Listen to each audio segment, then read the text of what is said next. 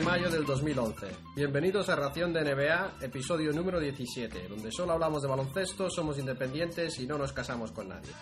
Donde también repasamos el papel protagonista de los hispanos en la NBA.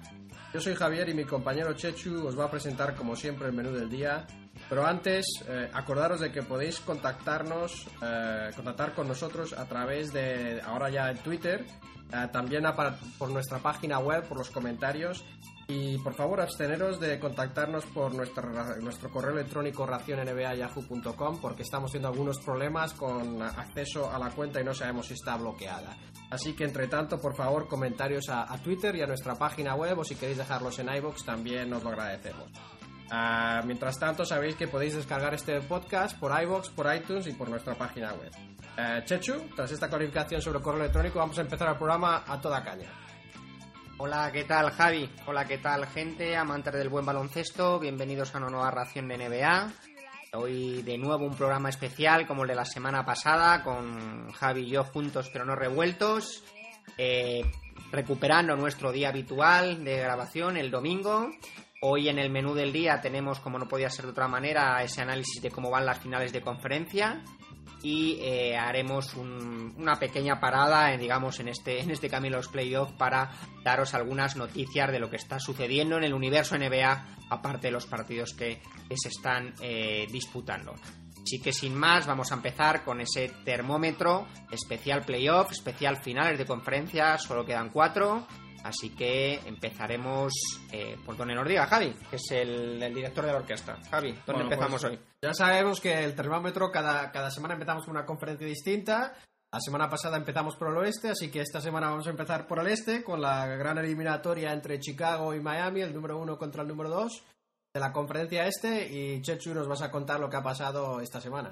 Bueno, pues la verdad es que desde nuestro último programa, dado que lo emitimos el, martes pasado, no ha ocurrido mucho porque dejamos la eliminatoria con 1-0 a favor de Chicago, se había impuesto claramente en ese primer partido y solo han jugado uno más, así que, que ganó Miami, eh, así que la eliminatoria ahora mismo está 1-1. En ese segundo partido, un poco gatillazo de los Bulls, que pierden la, la, ventaja de campo. fue un choque muy duro de store de, de playoff, pero, pero tremendo, con muy poca anotación. Ganaron los Hit 85-75 y yo creo que solo apto para aficionados versión a, la dura, porque pocas florituras, mucha defensa y yo creo que varios factores a considerar. Eh, Derek Rose, lo hablábamos la semana pasada como una de las claves, volvió a tener porcentajes muy bajos de tiros, estuvo en 7-23 y esta vez no tuvo el apoyo del resto de, la banda de los toros, ¿no? El resto de los jugadores no estuvieron bien. Den hizo un 1 de 7 en triples, Carlos Busser no, no, pudo anotar, tampoco Noah, Kyle Colbert no fue un factor saliendo desde el banquillo, tuvo también bajos porcentajes en triples. Y cuando lo ataque los Bulls pivota casi exclusivamente sobre el MVP, y a Rose contra el mundo normalmente gana el mundo. Más cuando este mundo está habitado por gente como LeBron o Dwayne Wade. Recordar que en el primer partido se quedaron entre los dos en menos de 30 eh, puntos y en este eh, partido ya recuperaron parte de sus promedios habituales. LeBron James, hizo un partidazo, 29 puntos, 10 rebotes y además anotando en los momentos, en los momentos eh, calientes, mientras que Wade estuvo en 24 puntos. Así que, bueno, además a la fiesta se presentó un invitado inesperado, como fue Udonis Haslem. bueno, inesperado, ya dijimos, ya anticipábamos la semana pasada que podía ser un jugador que fuera, que deberían utilizarle porque era mejor, digamos, un mejor emparejamiento para los Noah y Boozer y compañía. Sí, bueno, así, lo que pasa es que Haslem ha estado mucho tiempo de baja, ha estado casi cinco meses lesionado y la habían utilizado en playoff prácticamente solo eh, con cuentagotas. Con lo cual, eh, pues bueno, inesperado lo decía en, ese sentido. Aportó 13 puntos y, la verdad es que fue un muy buen complemento a, las, a las, estrellas de los, de, los Heat. Así que nada, ahora la serie se traslada a Miami y vamos a ver si los Bulls son capaces de superar este, este examen de, de madurez que supone pues afrontar esta eliminatoria igualada y ahora digamos al calor al calor de Florida.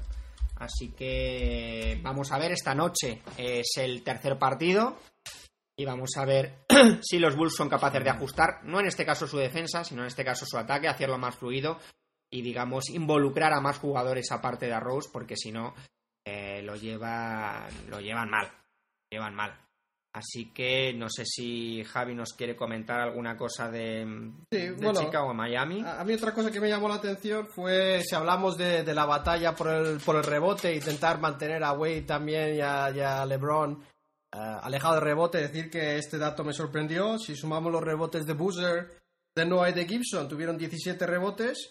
Wade y LeBron solos tuvieron 19 rebotes. Así que Wade y LeBron, los hombres exteriores de Chicago, eh, de, Miami, re- a- rebotearon más, con más clase y con más categoría a, digamos, los reboteadores natos de Chicago. Eso fue una clave para mí. Otra es, desde luego, los tiros de campo muy, muy bajo, muy, muy mal a Chicago. No sé si estaban nerviosos o qué les pasó. La defensa de Miami probablemente tuviera mucho que ver. Pero un bastante ridículo, creo que un 15% desde, el, desde, la tiros, desde tiros triples, ¿no? Y de eso se va a ir el tema hoy. Sí, la verdad es que fue un partido feo, un poco garrafón. La verdad es que no, vamos a hacer mucha afición con este tipo de partidos. Esperemos que la cosa mejore en, Miami. Yo creo que ahora mismo viento va del lado de va del lado de los Heat. A ver si a ver vamos a ver si se repite esa final del 2006 entre entre entre Dallas y, y Miami. Así que bueno, pues nada, esta noche, eh, tercer partido, estaremos ahí para verlo y eh, bueno, la semana que viene os, os comentaremos qué, qué tal va la cosa. Yo lo que quiero es que lleguen al séptimo partido. Yo no voy con nadie. Y si voy con alguien es con los hits, ante la perplejidad de Javi, como ya lo mostró aquí la, la semana pasada. Y eh, lo único que quiero es que el placer se alargue lo más posible. Bueno, tú no creo que seas tan purista. Si quieres ir que ganen los hits, lo dices y ya está. No hace falta que, que estés así, eh, que sí, que no. Que si el caso te gusta o no. Lo que hay que decir es que el próximo partido, los próximos dos partidos son claves. Desde luego, Miami, eh, Chicago tiene que ganar uno de los dos ah, para mantenerse con la ventaja de campo. Si no, Miami va a tener todas las ventajas en esta eliminatoria. Pues bueno, vamos a ver qué, qué da de sí esta, esta final del este. Así que nada, nos, nos cogemos un avión, nos vamos al oeste y vamos a, a ver qué pasa en Dallas y Oklahoma. Sí, y vamos, eh, que esta, esta serie tengo un poco más de trabajo esta semana porque han, tenido tres partidos esta semana, ¿no? Y, y bueno, Chechus ha salido ahí con, con un partido, lo ha cubierto muy bien, pero también rápido, así que Chechus, espero todo tu apoyo para cubrir estos tres partidos intensos, intensísimos entre, entre Dallas y, y Oklahoma, ¿no? Y empezamos con el primer partido, eh, histórico partido de Novitsky, 48 puntos, 12 de 15, más 24 tiros libres sin fallo, 6 rebotes, 4 asistencias y 4 tapones, que se dice pronto para, para Novitsky, ¿no? que es un hombre alto, pero no es eh, taponador ni intimidador que se sepa. Luego un Barea grandísimo con 21 puntos en, en pocos minutos y luego también una aportación clave de Terry con 24 puntos. Todo esto llevó a una semana de halagos y reportajes sobre, sobre Novitsky, situándole si era de los mejores a la pivots de la historia y, y- y encumbrándole, digamos, de la noche al día cuando es un, un tío que ha estado dando el callo años y años y años. 12 años lleva en la liga, ¿no? Sí. Y, y luego, y luego otra serie de reportajes que sí que nos pareció fenomenal y que hablaremos un poco luego en anticipo del próximo programa, pero de Barea, ¿no? Hubo varios reportajes y entrevistas individualizadas, incluso descubrimos cómo empezó a salir con su novia Zuleika, que tanto... Ya te dije yo que esa era, una, era una noticia que había que seguir. eh, te reías de mí hace meses y, Lo de puede que- Zuleika, lo de sí, y el Zuleika. rendimiento de Barea, ahí está. Mira, mira lo No que ha- nos olvidemos quién trajo a Barea a este programa. Mira lo que le ha pasado a Gasol y mira lo que le pasa a Barea. Así que no tenemos que subestimar, digamos, eh, la situación sentimental del jugador con su rendimiento en la cancha. Si es feliz en su vida personal, Sí. y demás. Bueno, un par de apuntes más para cerrar el primer partido, que, que, bueno, Durant se desperdició un partido de 40 puntos de, de Kevin Durant. Ah, Ibaka también tuvo su mejor partido de la serie, ahí tuvo 17 puntos. Y luego a Harden y un Westbrook con 20 puntos, pero mayoría tiros libres y con muy malos porcentajes de tiro. Y lo último es, la verdad, la anécdota de Perkins, que está fatal. Creo que es un emparejamiento que le viene muy mal porque no tiene Sí, no tiene. no tiene un 5 a quien pegar, Sí. un 5 anotador. Lo tiene a Tyson Chandler que da, va corriendo y se enzarza, pero vamos, no. Es un jugador defensivo que donde da más resultados es cuando tiene un jugador netamente ofensivo al que cubrir. Y tal como está la cosa es un poco desperdicio, ¿no? Le pasa, le pasa un poco como Tavo Cefalosa. que tampoco tiene a quién. Es un perro presa que no tienen a dónde, a dónde tirarle. A, quién atacar. Yo creo que este primer partido lo que hay que resaltar es que da gusto, miras el marcador y dices 121-112 a las alturas que estamos de campeonato, final de conferencia. Es un gustazo ver un partido eh, con, con esos dígitos, ¿no? Con esos números. Bueno, eh, sí. Y ese partido, la verdad es que hay que decir que lo primero que dijo Rick Carlisle tras la victoria fue que, que, no estaba contento con la defensa y que si seguían así iban a tener problemas que no podían soportar, eh, digamos, la, el ataque de. no podían compensar el ataque de Oklahoma sin una gran defensa. Y eso nos llevó al segundo partido, que fue exactamente lo, lo que pasó. ¿no? Eh, y no sé dónde has puesto el, el este, sí. Y eso fue un partido que acabó 106 a 100. Oklahoma City Thunder que ganó el partido. Ah, no sé lo que me estás haciendo, Chechu, me estás boicoteando. Ah, sí, gracias. Ah, me está quitando la chuleta para todos los oyentes porque es un poco saboteador.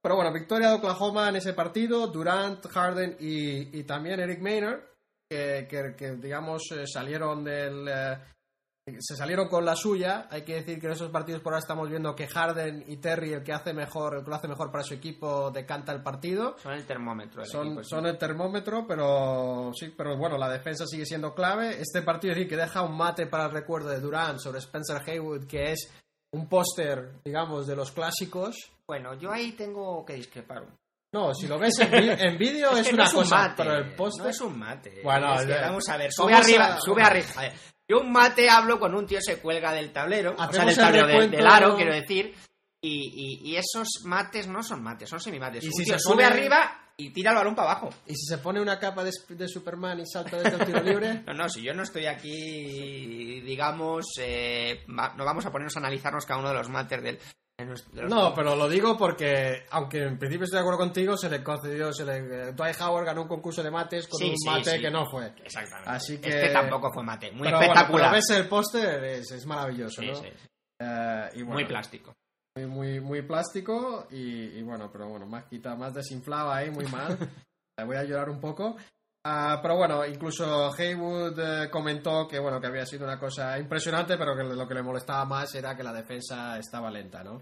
Y, bueno, Westbrook, otra la, la, gran comedia después del partido es que Westbrook se quedó en el banquillo todo el cuarto cuarto, todo el último cuarto a favor de los reservas que estuvieron remontando el partido y acabó Brooks tomando una decisión muy valiente, mantuvo a los cuatro reservas más Kevin Durant al final del partido para llevarse la victoria, ¿no? Y casi casi lo paga, pues acercó bastante Dallas Ah, pero no, pero le salió bien el tiro y, bueno, y al final del partido otra vez el resultado 106-100, otra vez declaraciones de Rick Carlisle hablando de la defensa siendo demasiado floja, eh, por los eh, por, por, Dallas eh, Novitsky bien. Y, luego Terry más flojito, el banquillo más flojito, Terry con 8 puntos, Varea bastante bien para el banquillo con 11 ah, y bueno, Varea sigue siendo sigue siendo un chico favorito de, es, nuestra nuestro último nuestra última esperanza y desde luego que nos está dejando bien a todos los hispanos porque porque para el equipo contrario es una mosca es una mosca imparable y para nosotros es un es un gozo porque va haciendo destrozos allá por donde va. Y bueno y eso nos lleva al tercer partido. A no sé si quieras algún comentario en este partido Chechu añadir No, bueno, lo que has dicho tú, la, la, la batea al banquillo la ganó la Joma, el tema de Westbrook, que yo, yo creo que hay que incidir y, bueno, no. Vamos a terminar de, hacer este análisis de, los partidos, el tercero. Bueno, pues se acabó el segundo partido y había recuperado la ventaja del factor cancha Oklahoma y con eso se volvían a Oklahoma con, digamos, una ventaja bajo el brazo. ¿Y qué pasó? Desastroso primer cuarto en el tercer partido de, de, Oklahoma, 12 a 27 al final del primer parcial, con lo cual fueron a remolque todo el partido. Ah, fue, digamos, un desastre total, una buena defensa de, Dallas, muy buena de Marion, por ejemplo, sobre Durant, Marion que también tuvo un buen partido ofensivo. Y, bueno, eh, digamos que pusieron, pusieron demasiado... Se pusieron eh, demasiados problemas en ese primer cuarto y la verdad es que les costó muchísimo acercarse hasta el final, solo lo hicieron en el último cuarto prácticamente y, fue darles demasiada ventaja a un equipo como Dallas, donde desperdiciaron un, digamos, mal partido de, de Nowitzki, ¿no? Que hay pocos. Este fue uno que no fue bueno, le supieron defender bien entre, entre los distintos jugadores de, eh, de Oklahoma, eh, entre Ibaka, Collison, etcétera, y le contuvieron sobre todo la primera, segunda, primero, segundo cuarto, y luego ya, luego ya al final empezó a carburar un poco más el alemán.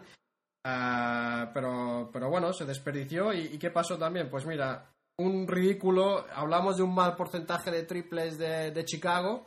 Pues este creo, creo que falló, Oklahoma que falló los primeros 16 o 17 triples. Uno de 17 hizo, sí. En Con su. Dijo. Sí, sí, dijo. Dijo unos especialistas de, de- de la NBA que con el porcentaje de triples que tenían ellos era casi como una probabilidad entre 900 que fallaron los primeros 16 ah, triples. Y acabaron el partido con un paupérrimo 6% de tiros de 3, que es paupérrimo es un adjetivo que pocas veces me puedo permitir.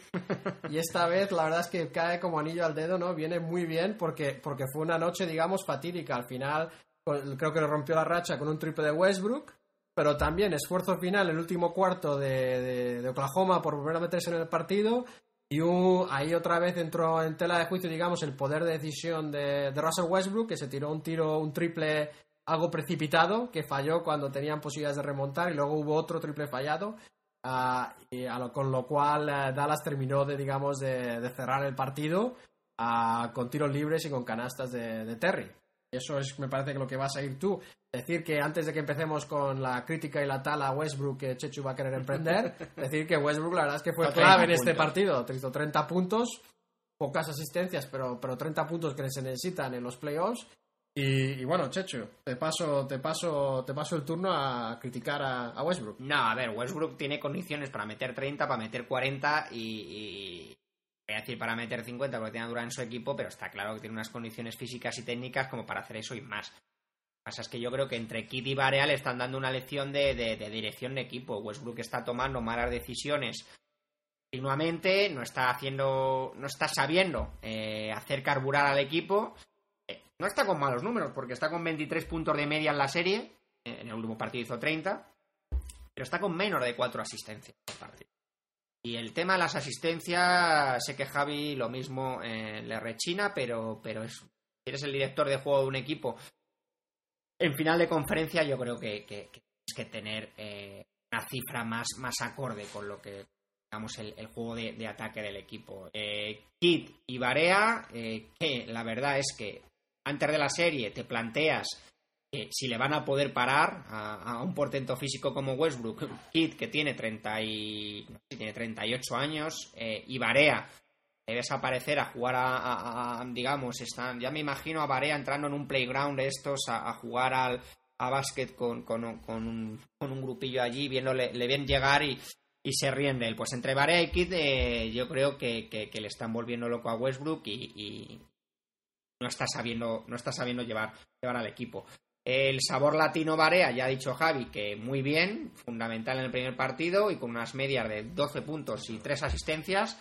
Así que está haciendo unos playoffs, yo creo que mejores incluso de lo que, de lo que, de lo que preveíamos. Muy bien, Barea.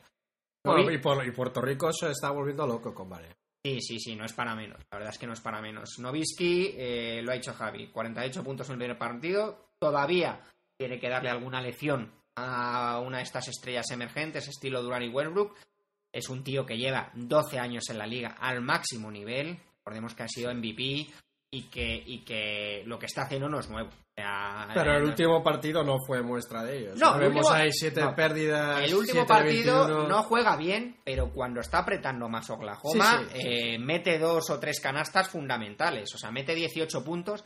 Cierto que los primeros cuartos apenas anota, porque tampoco lo necesita el equipo. El equipo, eh, digamos, está funcionando bien sin él. Y cuando hay que meterlas, las mete. Eh, Por ejemplo, una cosa que Westbrook mete 30 puntos en el partido, Sí. pero. Bueno, y eh, es la evolución de la carrera del jugador, porque Dirk Nowitzki siempre ha ha tenido la reputación, por parte, por, probablemente por ser europeo y por ser blanco, no lo sé, pero ha tenido reputación de ser también, eh, digamos, su- eh, flojo, ¿no? Y de fallar en los momentos críticos. Yo Pero parece que yo llevo visto- viéndole... Sí, sí, yo le he visto partidos de playoff que se ha hecho el equipo a la espalda. Sí, sí. Y, Bueno, todo, es, todo viene a raíz de la serie de Miami, ¿no? La final. Sí, donde- bueno, y luego lo de Golden State, Pero bueno. y yo creo que la han metido en el saco, pues, pues bueno, pues eh, Sí, son pero cosas. los de que- Golden State fueron partidos que no se dieron tanto en los últimos segundos, sino Sí, sí. durante el resto del tiempo. Así que. Eh, yo lo digo más bien como, como, digamos, las modas, ¿no? Porque eso es lo que comentaba antes. Novitsky, que ha estado al pie del caño en tantos años y de repente pasan a decir que es el mejor jugador de, de la historia en su puesto, que me parece quizás exagerado, el próximo partido mete Durant 50 puntos y dirán que Durant es el mejor del mundo de, de todos los tiempos. O sea que, eh, hay también una, una tendencia la prensa a sensacionalizar y a querer ser lo más, lo último es lo mejor y, lo, que nunca, lo que nunca se ha visto y a, digamos, hacer que un punto, un punto de información se convierta en, en todo un análisis estadístico, me parece que, que no es justo a lo largo de la carrera de un jugador bueno, eh, nos alegramos, ¿no? Que, por, por Novisky y, estamos seguros de que va a seguir, eh, digamos, dando el callo en lo que en lo que resta de playoff. Hay otra cosa que comentaba Jai que me parece importante, el tema de Perkins, que yo creo que se puede hacer extensible al resto del equipo. Yo creo que la defensa de la Joma sufre con Dallas porque no tiene Dallas unos referentes interiores, que es donde tiene la fortaleza fundamental eh, con la Joma en defensa, con Ibaka, con Perkins. Y, y bueno, pues son, digamos, radicalmente opuestos, eh, digamos, la composición de Dallas con respecto a la composición, por ejemplo, de eh, Memphis, ¿no? Que tenía a Margasol, tenía a Zach Randolph. Zach Randolph realmente juega en la misma posición que Novisky, pero la, la, manera en que atacan el aro cada uno es opuesta. Randolph juega fundamentalmente de espaldas al aro, aunque también, por supuesto, lo puede hacer, eh, digamos, de cara y, Novisky, pues, eh, juega más por fuera, juega más tiros exteriores y entonces es más difícil para la defensa de Oklahoma. Pero hay que decir, bueno, una cosa, por volver a Oklahoma, pero una cosa que sí que he notado es Novisky está penetrando bastante más de lo habitual, ¿no? O sea, que está, está haciendo mucho, mucho amago y canasta aro pasado, canasta con mate al final, no sé, aprovechándose muy muy bien del miedo que le tienen los jugadores defensivos. Sí, y, han probado con todo tipo de defensores, porque le han puesto a Ibaka, le han puesto a Collison, yo creo que le pusieron a Harden en algunos momentos del primer partido. Pero, eh, pero, vamos a ver lo que dices tú de la defensa que más empareja. O sea, tenemos tres jugadores defensivos en el 5 de, Oklahoma, ¿no? Tenemos a Tavo Efalosa, tenemos a, Kendrick Perkins y tenemos a Ibaka, que nos gusta mucho, pero hoy, por hoy es más defensivo que ofensivo, ¿no? Entre los tres entre los tres 17 puntos ayer, tres titulares. Es un bastante agujero eso, ¿no? 17 puntos entre tres titulares no les viene bien. Y creo que una crítica no es algo que me he inventado yo, pero una cosa que tienen aquí es una oportunidad de quitar a Perkins y que juegue menos porque no tiene. Les va a ayudar más contra. No sé, no sé, no sé si les va a ayudar más en otras rondas, pero desde luego en la anterior, en la anterior sí que les ayudó.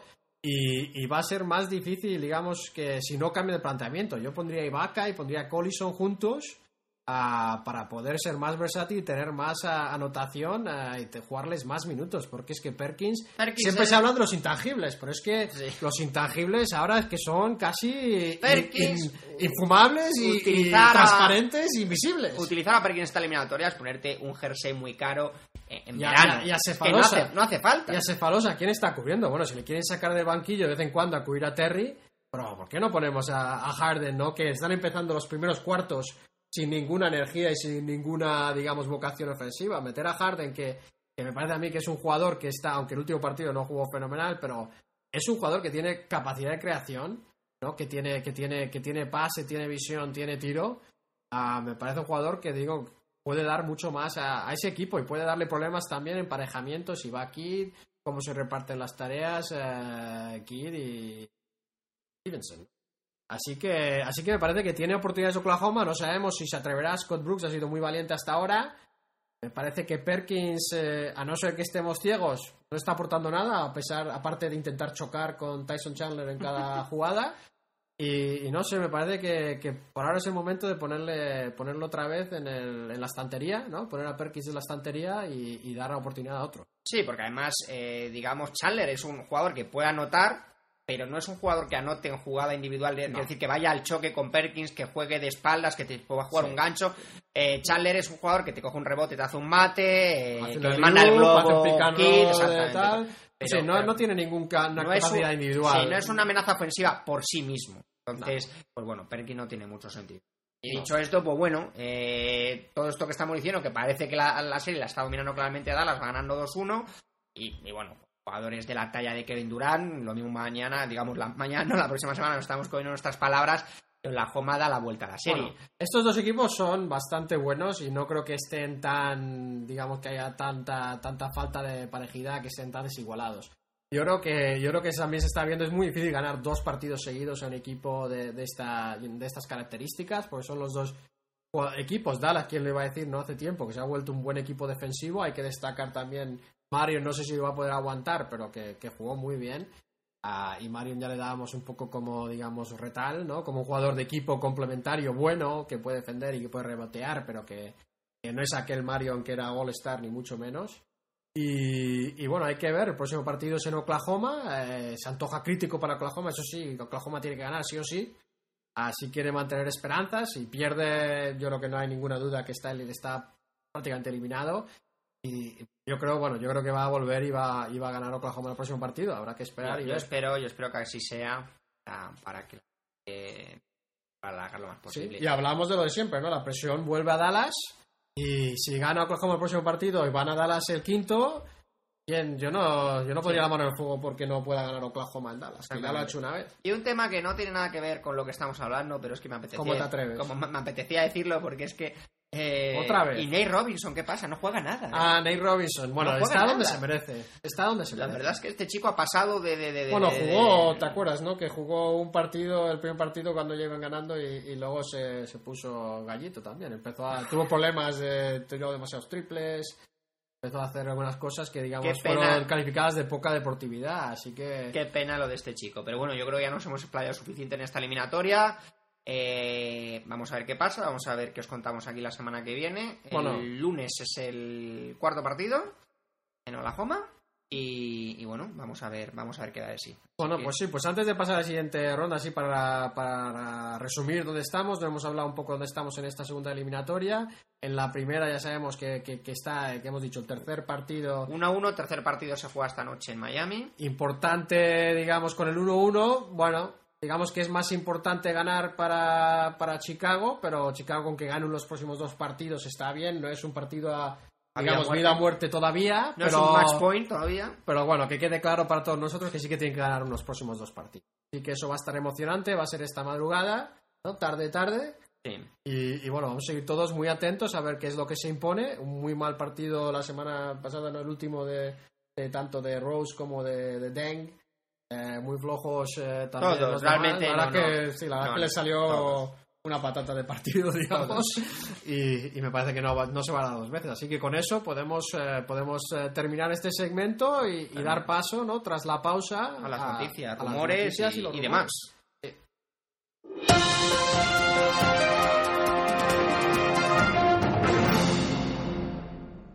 Ya estamos de vuelta con nuestros segmentos favoritos, desde luego es un fijo, que es las noticias y los rumores.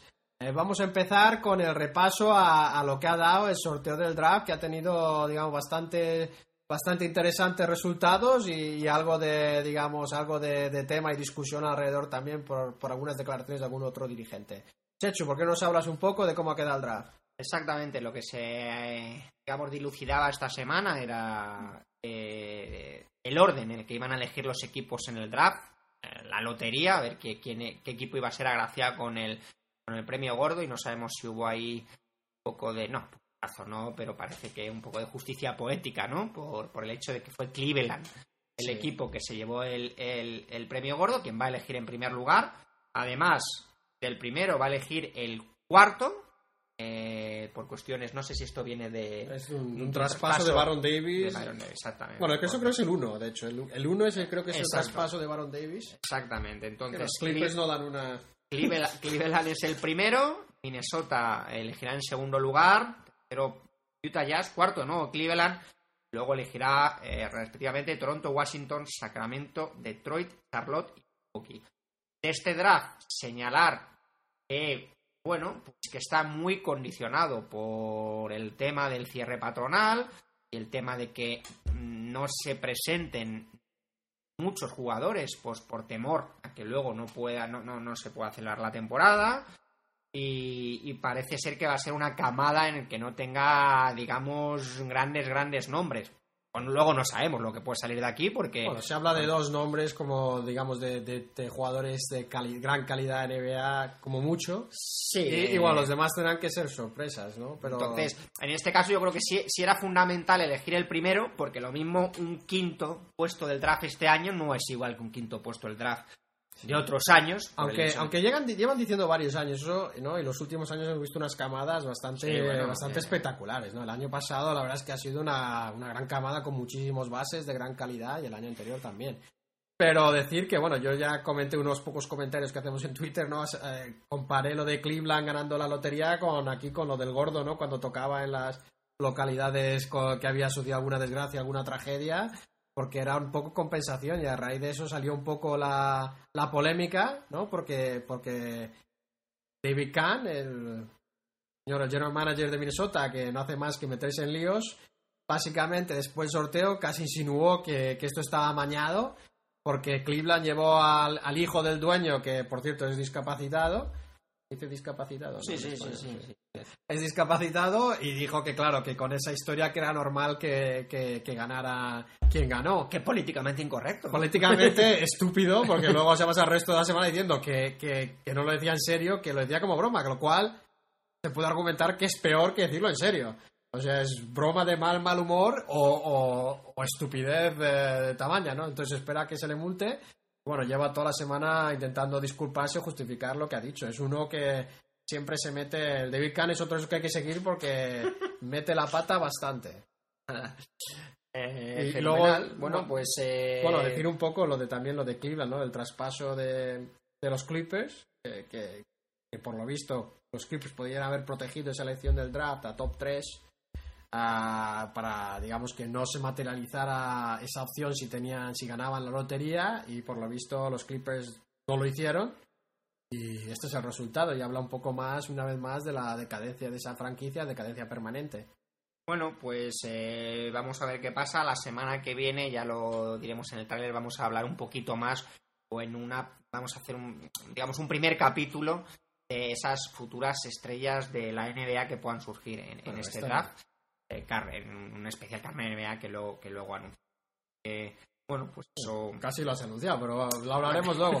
Bueno, pero otra cosa también tu comentario decir que, que- que con eso de la incertidumbre del lockout, lo que sí que parece que va a pasar es que muchos jugadores no creo que se retiren, sino más bien lo que van a tener es van a hacer eh, de a poner acuerdos con sus agentes, firmar agentes y que les den anticipos, que no va a ser todo el dinero que se les, les suelen dar, pero anticipos de los agentes para que les vaya dando el dinero y para que para que se sigan pasando a profesionales y puedan esperar, digamos, sin, ah, sin perder dinero, ¿no? Sin perder eh, mucho dinero, por lo menos.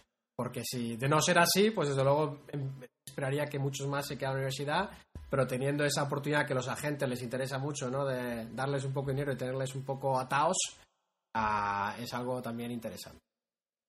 ¿Algo más del, del draft? No, yo creo que de momento no. Es un primer acercamiento, un primer tráiler, ah, primer picoteo, ya hablaremos más adelante. Bueno, vamos a hablar entonces, vamos a lo siguiente, y vamos a hacer primero pesca de entrenadores, ah, que va a ser un espacio fijo durante las próximas eh, semanas, quizás meses, y, y luego iremos a Karim, que Checho, tú vas a hablar de eso por lo visto. No, no, no. bueno, Y- pero bueno, los Rockets ya hablamos eh, la semana pasada, eh, estamos hablando todas las semanas de todos estos eh, equipos, de hecho, y decíamos, ahora parece que se postula a Kevin McHale como el principal candidato a dirigir a, a los Rockets. Hay que decir que, que Kevin McHale como, como general manager de Minnesota no tuvo respeto de nadie, no, no, no lo hizo demasiado bien, aparte de hacer el favor a los Celtics de traspasar a Kevin Garnett. Eh, pero como entrenador de Minnesota creo que hizo alguna cosa un poco más interesante y la verdad es que como comentarista, los que le pueden ver y oír en Estados Unidos, es bastante entretenido y también es bastante, sabe bastante de lo que habla. Así que aunque sea verde céltico, verde verdísimo, me parece que puede ser un buen candidato. Bueno, entrenó a Minnesota, A unos, Minnesota. unos, unos Sí, cuantos sí. partidos. Sí, eh, hizo bien. hizo bien. Bueno, comparado con, por lo menos comparado con su estancia de general, manager. Y luego, un nombre que se ha añadido a la lista de los Lakers, que me parece sospechoso, es Mike Brown. Y eso no sé si es una paloma de su agente o qué, porque me parece a mí harto dudoso que Mike Brown pueda ser considerado seriamente a entrenar a los Lakers. Sabiendo lo que le gusta el espectáculo a, a los dueños de...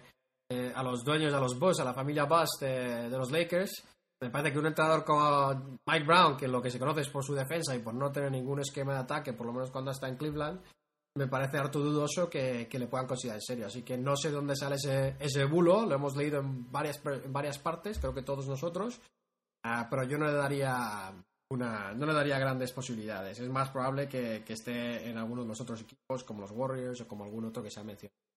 Y eso nos lleva a los Warriors, que, que añaden, han añadido a Jerry West como consultor, como parte de su consejo de, digamos, de consejo de sabios. Y también con eso va a ir una pequeña proporción de, digamos, de, de acciones del equipo, que va a ser un dueño minoritario, aunque no se sabe cuánto. Y eso es muy interesante porque Jerry West es un, es, digamos, realeza de la NBA. El logo. Es el logo, el logotipo, y, y es, el, es el hombre que tiene mucha historia de los Lakers. Fue el que llevó a Gasol a, a Memphis. Ah, y, y también se, se especula que fue la mano en la sombra que llevó Gasol luego a los Lakers, aunque eso parte ya no la creo, no la creo tanto. Es un, es un ganador nato, ah, aunque no siempre hace tanto a sus decisiones. Ah, pero desde luego es una muestra ambición de los Warriors traerle, ¿no? Y con eso lo que puede pasar también es que el nombre de, Brian Shaw, que es el candidato, uno de los candidatos a suceder a Phil Jackson en los Lakers, también puede ganar enteros eh, en los Warriors, porque acordaros que Jerry West fue el hombre que trajo a Brian Shaw de segundo entrenador a los Lakers. ¿Qué te parece lo de, lo de Jerry West a, a los Warriors? Bueno, pues como dices, es una leyenda. Estuvo de 18 años de General Manager en los Lakers. A menos del 82 al 2000 y luego estuvo, Sí.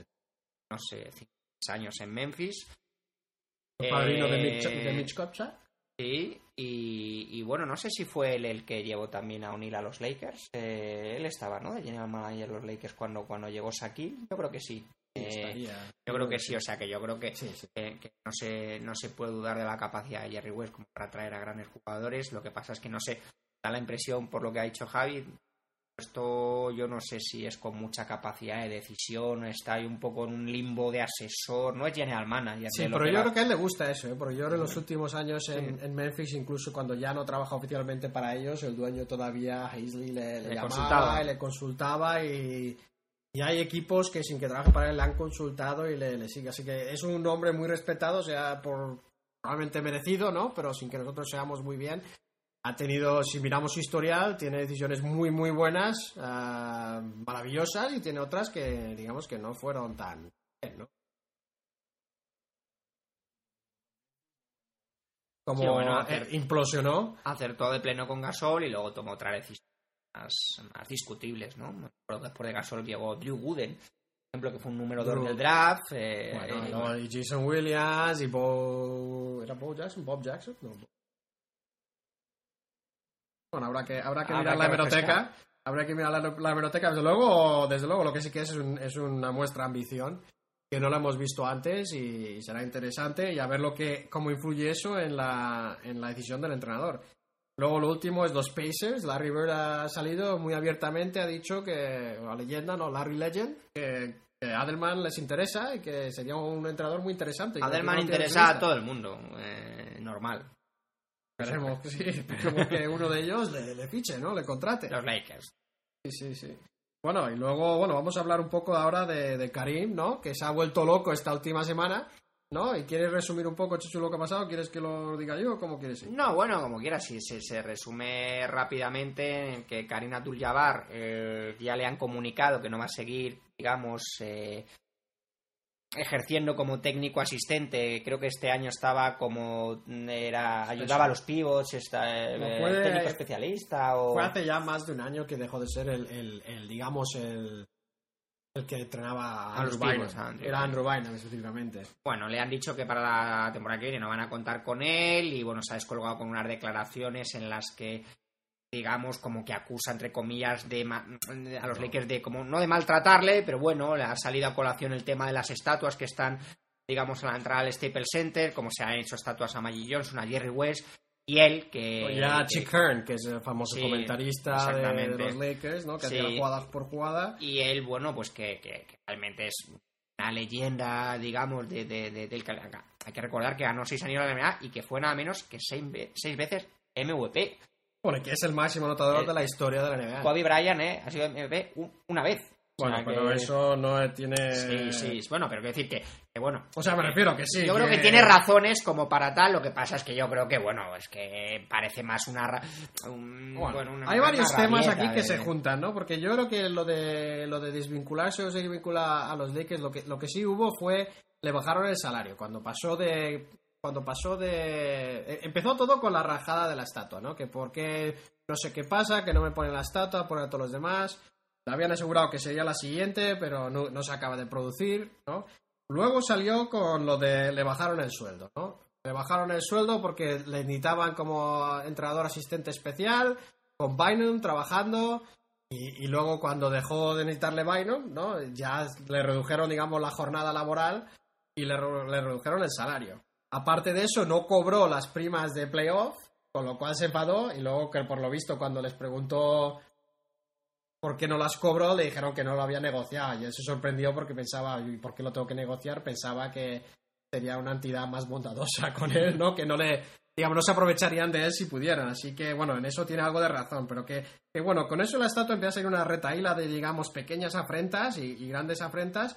También se quejó de como jugador redujo su salario para poder hacer mejor equipo y que tampoco se le está teniendo en cuenta ni se le ha tenido en cuenta como a Magic Johnson por la institución y cómo la trata en todas las cosas. Incluso se quejó, fijaros cómo está el tema, se quejó de ir en, en la Sí, en los aviones. en la vuelta de Orlando, del viaje a Orlando, con el título que le pusieron en, la- en unos asientos traseros, un asiento pequeño que iba muy incómodo. Así que imaginaros cómo sale la. Parece la rabieta del abuelo. A Parece la rabieta del abuelo, pero, pero hay otro ángulo interesante que creo que viene una, lo he visto yo en una página web, Brook Sports, no sé si es, eh, si es real o no, sé que lo que comparan es real, y es que está a punto de promocionar y lanzar un documental suyo a- en una, eh, digamos, la mayor videooperadora de Estados Unidos que es Netflix. Y, y bueno, que justo está promocionando esto al mismo tiempo que está saliendo la prensa por todas estas declaraciones de estatuas y demás. Así que al mismo tiempo que él hace eso, su publicista y él también están promocionando eso, con lo cual probablemente sí que esté enfadado, pero que no debe ser totalmente casualidad que se junten y se entrecrucen en el tiempo y en el espacio. Qué mal pensados somos. Hombre, Bueno, tú, promoción, fundamentalmente. promoción, bueno, Sí, sí, no está yo el claro. gran capitán, eh, yo el gran capitán, es un tío raro, siempre lo ha sido, pero ha sido un jugadorazo y yo creo que en parte lo que tiene razón, pero como dices tú, es una rabieta al abuelo y lo que pienso también es que es una rabieta calculada. Es calculada en cuanto sale él a los medios a decirlo. Pero desde luego lo que ha dicho él, lo de, lo de las, eh, digamos, las partes de las primas de los playoffs y eso, me parece que, Sí, que la feo la detalle, feo detalle. es un detalle feo que no necesita tener una entidad como los Lakers, que ganan dinero aparte de pagar todos los impuestos de lujo, siguen ganando dinero, siguen, siguen llenando las alforjas. ¿Alforjas? Sí. ¿Lo he dicho bien? Sí, claro, es sí. impresionante. Tu castellano no se resiente en absoluto. este entrenamiento que hago semanal con Chechu me ayuda porque es casi la única vez que hablo castellano español en toda la semana. Menos estas semanas que estoy, que estoy aquí con la familia. Y, y bueno, bueno, pues vamos a dejar Karim, ¿no? Porque, bueno, lo que sí que decimos es ver las películas, ver la película suya, ¿no? Eh, no sé cuál es el título ahora mismo, lo podemos poner, eh, lo podemos poner cuando Cuando lo en sepamos. Twitter o algo así lo anunciaremos, lo haremos un retweet de lo que hagan ellos, no sé, lo veremos. Y vamos con otras cosas. Bueno, ha salido Tony Parker, hablemos de Tony Parker. Sorprendió que saliera diciendo esta semana que cree que los Spurs, tal como están configurados hoy, no son candidatos al título para la temporada que viene. Con lo cual es algo que, que quizás sea cierto, quizás no, pero desde luego no suele ser algo que, que lo digan los jugadores protagonistas de sus equipos. No solo eso, sino que añadió que no le sorprendería que traspasaran porque por sueldo y reputación podrían obtener valor por él. ¿Qué te parece?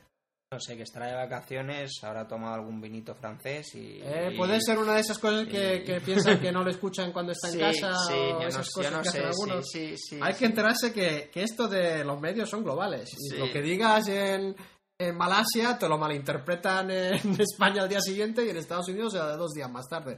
Así que, así que sí, fue una salida un poco de tono, un poco raro, ¿no? Y no sé, no sé, no sé lo que está. No, está claro que San Antonio va a ser candidato al título el año que viene, vamos. Ha sido el mejor equipo de la liga este año, o sea, decir que no, no, no va a pasar de eso a, a- pelear por, lo- por los playoffs, suponemos. Eh, con un par de ajustes que hagan, yo creo que van, van a volver a ser un equipo. Bueno, vamos a hablar por, por unos últimos temas aquí. Es de Gasol, ha estado Pau Gasol, ha estado haciendo una ronda de entrevistas, ha estado de tour por todos los medios es- españoles, eh, ha estado haciendo entrevistas en, en todos los, digamos, casi, ¿no? casi todos los medios. Hemos visto una de Daimiel, una en Marca, hemos visto otras.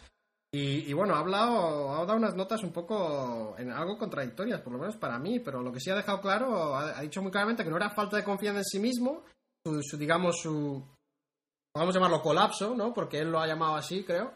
Su colapso en la, en la segunda ronda de los playoffs. Que no era falta de confianza, pero sí había algún tema físico y se colapsó.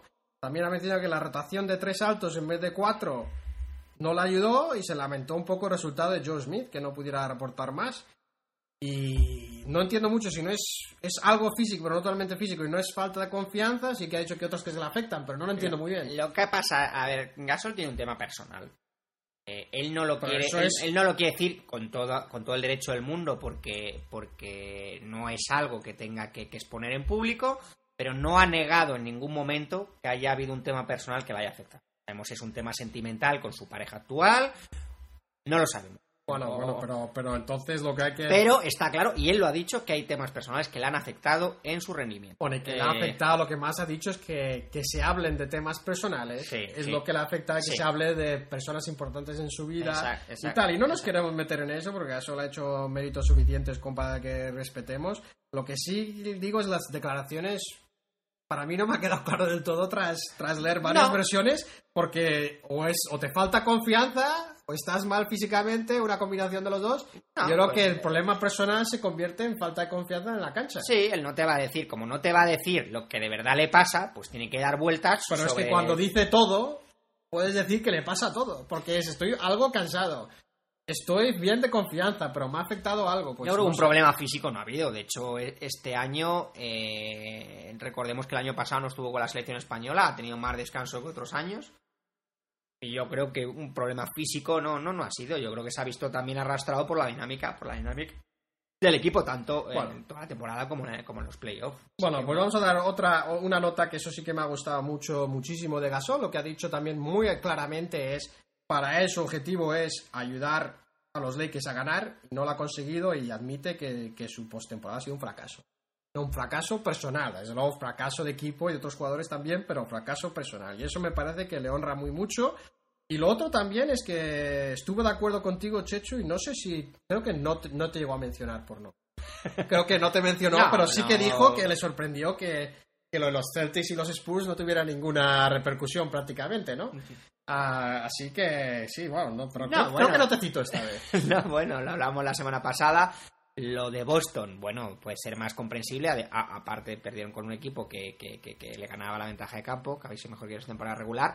Pero lo de San Antonio fue un pelotazo, que si llega a ocurrir en los Lakers, pasa es que los Lakers, y él lo ha comentado en alguna entrevista, mueven a muchísima gente, tienen muchos seguidores. No sé si Son son, bicampeones, serán bicampeones. Sí, sí, no sé si son el, dinastía. son el equipo en Estados Unidos que más aficionados tiene. Yo creo que sí, ¿no? Eh, hay yo Sí, a- los cuando, Lakers- cuando veo partidos veo a, a muchas camisetas de los Lakers. Sí, eh, pero en- con los en- otros- también ha pasado También, también. Eh, y luego tienen a muchísima prensa siguiéndoles, están en una ciudad en la que se alimenta de, digamos, de temas estos de la farándula, de, de- del corazón. Y, y bueno, pues lógicamente la, la- la explosión mediática pues ha sido, ha sido mucho mayor. Pero bueno, Sí, bueno, también tengo una noticia de última hora que es que en los estudios Chechu hace un calor de muerte. Vamos, estoy sudando la gota gorda. Yo creo que cuando me ve aquí sube la temperatura para que lo sude bien Lo- y sufra el calvario de, de hacer el programa con él. es que lo estamos dando todo, lo estamos dando todo. estamos, dando, estamos dejándonos la, piel, camiseta. La piel. Y la al, piel. al hilo de lo último que ha dicho Javi, del tema de Pau Gasol, señalar un último apunte en esta sección y es, eh, no sé de dónde nos estáis oyendo, desde dónde nos estás oyendo tú, que nos estás escuchando ahora mismo. Si nos escuchas desde otro punto que no sea España, que no sea Europa, eh, hay que recordar que este verano se juega el Eurobásquet aquí en Europa, en Lituania, y eh, es una competición importante, pero no es una competición importante solamente porque sea el europeo, sino porque va a dar, digamos, la plaza para los Juegos Olímpicos. ¿Cuántos pasan Dos, directamente? Dos, dos. Por tanto, es, eh, va a ser fundamental este europeo para muchas grandes estrellas eh, que quieran eh, participar en esos Juegos Olímpicos de Londres del año que viene. Ya sabemos que para jugadores de baloncesto americanos los Juegos Olímpicos es la máxima competición y, eh, y bueno, hay muchos de ellos que se están apuntando al europeo. Ya Parker ha dicho que va, Novisky ha dicho que va, Pau Gasol va a ir, eh, el resto de los jugadores españoles, Rudy Calderón será por descontado, Margasol, así que vamos a tener un, un europeo pleno de, de- de- de estrellas NBA, así que bueno, eh, bienvenido sea y vamos a ver una lucha cruenta por entrar en esos, en esos Juegos Olímpicos. Así que será mi apunte FIBA. Muy bien. Mi No, apunte FIBA. Muy bien, y además lo que quiero decir también es, eh, al hilo de lo que ha dicho Chechu, es que cuando nos escribáis, nos mandéis comentarios, os agradeceríamos que siempre dijerais de dónde escribís, porque eso sí que es algo que nos interesa. A nosotros, desde luego, tenemos, eh, tenemos, eh, queremos seguir la penetración, queremos asegurarnos que estamos hablando de, de todos los hispanos lo más que podemos. Sabemos que tenemos eh, oyentes en Puerto Rico, sabemos que tenemos oyentes en, México, en algún otro lado, pero desde luego nos gustaría saber también si es desde, desde ciertas zonas de España, si es desde ciertos otros países. Siempre nos gusta saber esas- ese tipo de cosas. Y con eso ya hemos dicho al principio del programa que nuestra cuenta electrónica está un poco caputa ahora mismo. No sabemos si nos lo han secuestrado, Yahoo se ha enfadado con nosotros o, qué. Pero entre tanto hemos dicho pues eso, que nos pongáis los comentarios en iVoox o en la página web o también por Twitter, que ya os hemos dicho que si ponéis Ración NBA podéis encontrarnos en Twitter y una, una novedad, un bombazo, es que antes estaba Ración eh, de NBA y J, que era yo, y ahora a partir de hoy se ha añadido la C de Chechu, así que estamos los dos, eh, los dos iremos avisando, sobre todo cuando publiquemos eh, cada episodio. Ah, no vamos, eh, no tenemos pensado dar demasiadas, soltar demasiadas perlas o, demasiadas, eh, digamos, hacer demasiados tweets. Pero, pero bueno, si nos inspiramos, lo mismo sí, intentaremos no ser demasiado pesados. Pero desde luego, donde sí lo podéis utilizar es para que os avisemos cuando hemos publicado iVoox, cuando hemos publicado en iTunes, etcétera, etcétera. Y con eso yo creo que no sé si quieres hablar ahora de los, algunos de los comentarios de los oyentes.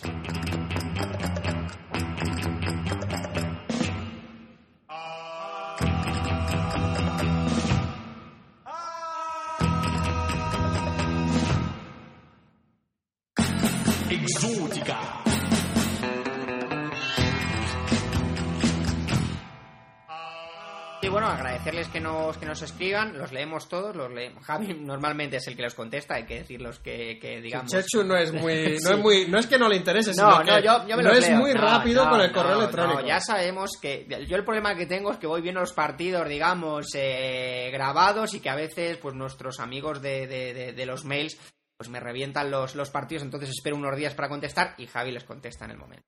Así que, pues, eh, agradecer, por ejemplo, a José Jesús, a José Jesús López de Puerto Rico, que nos, nos comenta pues lo ilusionados que están allí con el tema de, de, de Barea, que bueno, pues eh, digamos es la gran, la gran esperanza de ese baloncesto puertorriqueño. Eh, nos habla también de cuando Carlos Arroyo estuvo en Detroit y jugaron la final, pero, pero no pudo, pero no pudieron ganarla.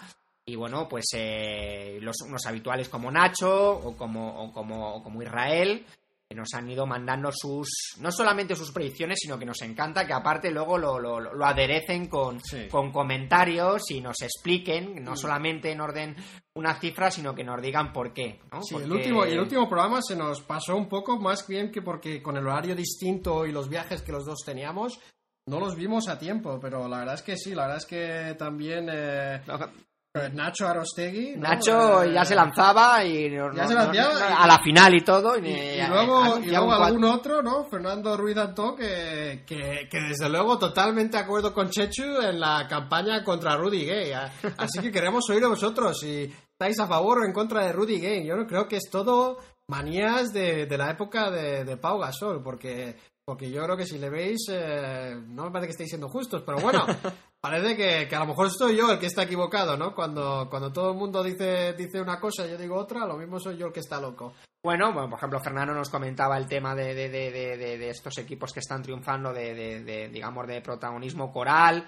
Memphis, Oklahoma, eh, ahora Dallas también un poco, meten el saco a Chicago, Chicago, bueno, cuando quiere, porque cuando Rose se dedica a ser, digamos, el, el único centro de, de atención en el ataque, pues, pues no. Y, Y, y bueno, la verdad es que me he equivocado. El comentario de, de Rudy diciendo que era, que era, era de, era de Israel. De Israel. Era de Israel ese que, nos, que va ganando el desafío y que como siga así, desde luego le voy a poner el lado malo. Porque, bueno, una cosa es que nos dé lecciones aquí las predicciones y otra cosa es que ya esté apoyando a Chechu en la campaña anti-gay. Bueno, pues eh, seguid, seguid mandándonos comentarios, seguid mandándonos predicciones. Cuanto más seamos, más nos reiremos y, y nos, y nos encanta. Así que bueno, yo creo que sin más, simplemente reseñar ahora eh, un poco el, el tráiler de la semana que viene, que ya lo haremos lamentablemente separados. eh, Javi y yo, Javi volverá a Jersey y comentaros, pues que por supuesto eh, diremos qué tal van las finales de conferencia, vamos a ver si, si van igualadas, que es lo que esperamos. Vamos a ver, y es un tema que, que no os lo podemos asegurar 100%, si tenemos una colaboración de nuestro amigo de Puerto Rico. Vamos a intentar que nos eh, haga llegar una colaboración no solamente escrita, sino también eh, oral. Y en A Fuego Lento la semana que viene pretendemos, eh, digamos, hacer un primer acercamiento a esas futuras estrellas. bueno, más que en A Fuego Lento habíamos dicho que Carne NBA le pegaría más a esas futuras estrellas que se van a presentar al draft. Esos nombres. Yo ya tenía ganas de un carne de NBA, ¿eh? Porque hace tiempo, que, no, que no lo degustamos, así que va a ser un carne de NBA no desde Europa, sino desde la universidad. Y bueno, pues ya, ya habrá tiempo de comentar algunos, algunos nombres. Así que nada, yo creo que, ha estado bien por hoy y que nos vamos a, disfrutar de los partidos. Sí, pues bueno, pues esperemos que una, un, programa un poco más corto de lo habitual, pero me parece que, ha quedado en, digamos, la duración correcta. Y esperemos que hayáis disfrutado. Y bueno, con eso decir, como siempre, esto ha sido todo. Gracias por acompañarnos. Ah, ya sabéis, mandaros sugerencias o comentarios, comentarios a, Twitter, la página web o, a, o iVox. Y bueno, volveremos con otra relación la semana que viene, ya como siempre en horario habitual, lo publicaremos el domingo, el domingo por la noche, eh, si es posible desde luego en iTunes y si es posible iVox también esa noche, si no lunes por la mañana. Muchas gracias y adiós. Hasta luego.